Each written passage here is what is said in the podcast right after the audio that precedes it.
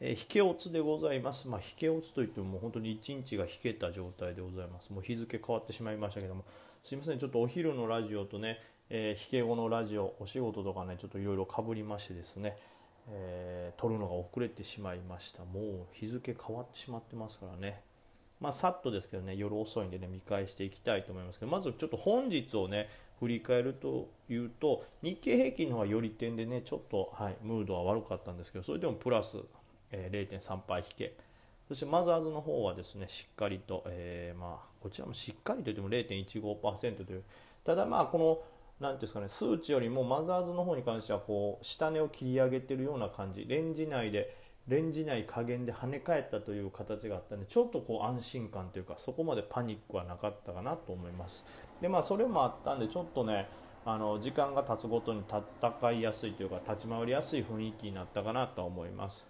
しかしこれ売買代金見るとねもうマザーズがねもう安っちょっとしか動いてないやんって言ってたこの先日の1300億を割り1270億ということなんでまあ、底堅くぐっと推移してますけどもこれはまあちょっと本格的にねこう資金がバッて入ってきて売買が活発になったっていうよりも一部だけがすごい盛り上がってたっていう感じでしょうからまあ薄い資金なんでしばらくやっぱボラはまだ大きいんじゃないかなと思います。すごいね。これぐらいの売買代金よく耐えたというか。はい。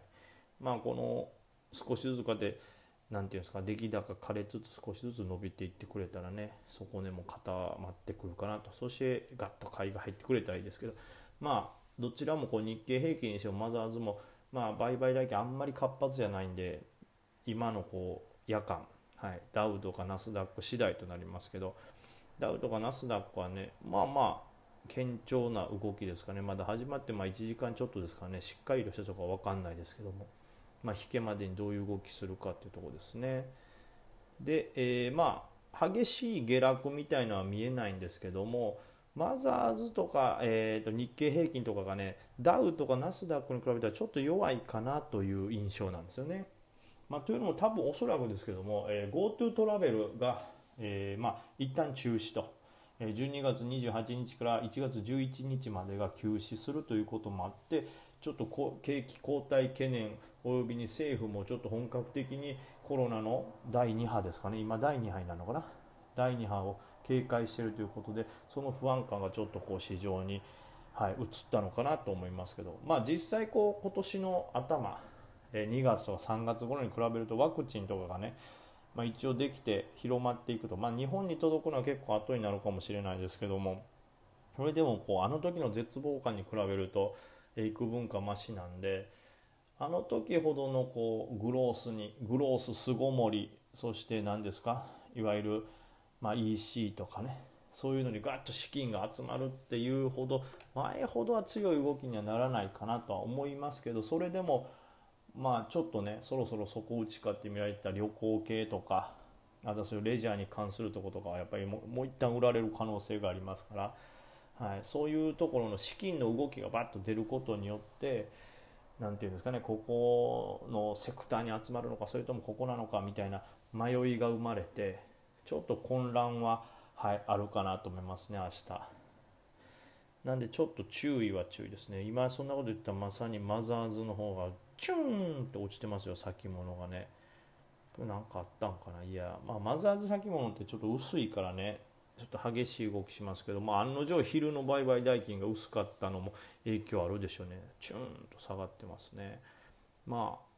いずれにしてもちょっとこのままなんとか値動きを保ったとしても逆に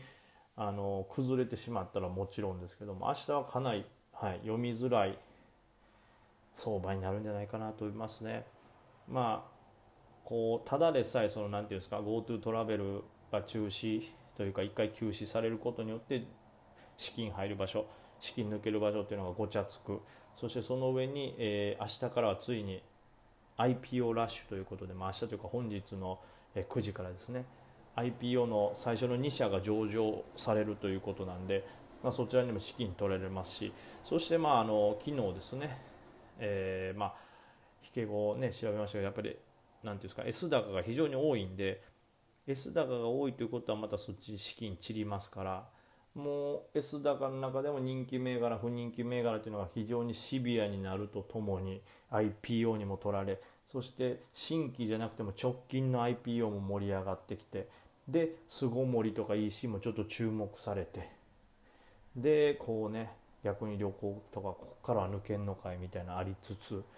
そして EV はどうなんのとか。スイスはちょっと今ねちょっと弱ってるとこもあるかもしれない。であとは産業廃棄物医療廃棄物とかどうなんねんって。もうこれもう数えただけですごいテーマがありますから。これはねこう例えば今日とちょっと似た展開というか今日もやっぱり月曜日で土日出た材料でねあの狙われる範囲が広いっていうのがあって、まあ、同じような動き。朝一よりすぐっていうのはこうどこに資金が動くかっていうのが見えないんであっち行ったりこっち来たり一瞬弱いっていうのが見えただけですぐ資金が移動したりとかっていうことでかなり朝一より後はねはい、混乱混迷を極めるんじゃないかと思いますけどただまあそれが、えー、時間を経つごとにですね弱い銘柄強い銘柄とこう選別されていって、まあ、5番にかけてより強いとこが見えてくるのかなと思いますけどもまあそれにしてもよりから前場はなかなか難しい戦いになるんじゃないかと予想してます。まあね普通に言ったらもっとこれ日経平均とかもっと元気やったんちゃうかなと思いますけどね、まあ、GoTo、はい、中止ということでですね一旦ちょっと政府が怖がってるのもこうちょっと広がってきたかなという印象ですね。まあ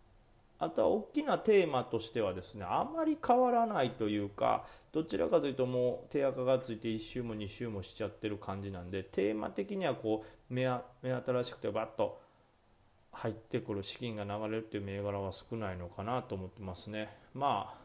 S 高から見ても、まあ、これすごいです天正伝ですけどこれ4連 S 高医療廃棄物でめちゃくちゃこう人気化しましたけどさらにこれね PTS も高いですしそしてもうこれなんかよくわからないですけどね。まあなんかあれですね森永卓郎さんがなんかちょっと喋ってたみたいなツイッターで見て僕はそれ確認しないんであれですけどちょっとなんかいい会社じゃないかみたいなで紹介してたか極東3期なんかねこれも4連 S だからこれもっとすごいね天正より。今 PTS もう1個 S 高ですから5連 S 高ほぼほぼ確定でしょうね。であと新鋭、えー、まあこれ温度ロアロガ引き合い思惑。っていうのもありますし、まあ、温度ロガっていうのは温度管理するやつかな。それで引き合いがあるっていうのもありますしあとこれ何て言うんですかねその温度センサーを使えるがゆえにあとはこの冷凍食品の仕入れ出荷まで一気通貫する新規システムを10月に導入しているということで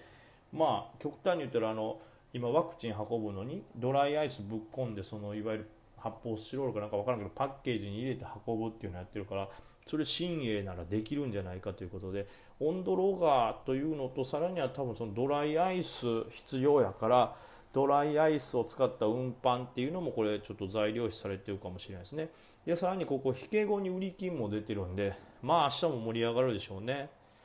で中国工業はこれ2連 S で、水素関連ということでね水素関連はここが残ってるんですよね。まあでもこの辺はちょっと難しいですね。どこまでいくのか。まあ他の水素がちょっと元気ない分ここにこう大本命ということで集中したんでしょうね。でクロスプラスっていうのが情報修正で S 高ですけどこれ PTS も S 高なんで、まあ、この辺も元気ですね。あとフリービットも情報修正で S 高。カラダノートも S 高と、えこれも営業益の高進捗発表ですね。あと rakumo も、え情報修正ということで。まあ基本的にはそのもうこのテーマっていうのが1個ズドンってあるというよりかは各テーマの中の大本命だけが強いという印象ですかね。あとはその中にいわゆる、えー、売り禁とか、えー、貸借比率が、まあ、買い方に対して良化してるっていうのが重なって人気化したようなところがさらに上げてるというイメージですね。なので、はい、あんまりこう、なんていうんですかね、テーマで買うというテーマセクターでバッと買うというよりも各そのテーマ各セクターのこう一番人気というのを狙うというのが多分明日以降には重要になるかなと思います。さらにそこから IPO も関わってきますから。逆に言うとこうちょカラダノートなんか直近 IPO の上にこの、ね、材料で、えー、営業益の高進捗も出てますからこういうのは強いでしょうね特に資金が集まるでしょうねであとは異募金とかも出てますね医療廃棄物関連ということでまあ今までこれだと天正伝やったんですけどイボキも注目されてるということで。でホープなんかは何ですか？大量行使。で、えー、値を上げてたころにさらに IR も出てますと。情報修正ですかね。っていうのもあったり。あとあとアジャイルマイナムナビ業務提携とか。まあいろいろありますけどもう本当に各セクターの大人気なところ。そしてまあ IPO そしてあとはその直近で新しくなんか材料出た例えば高決算であるとかそういうところがもうまあはいこの日付変わって本日の、注目になるのかなと。で各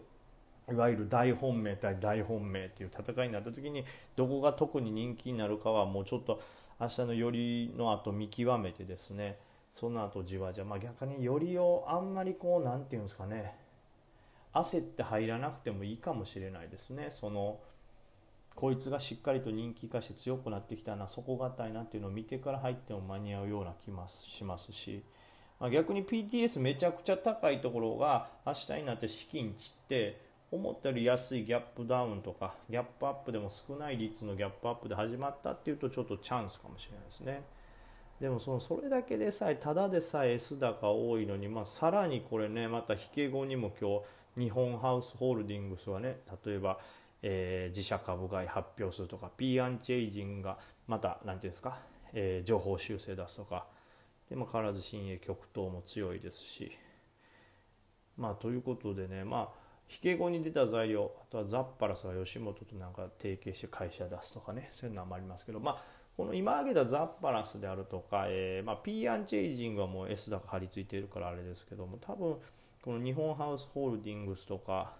えー、ザッパラスなんか値上げてますけど S 高じゃないんで、はい、もう本当に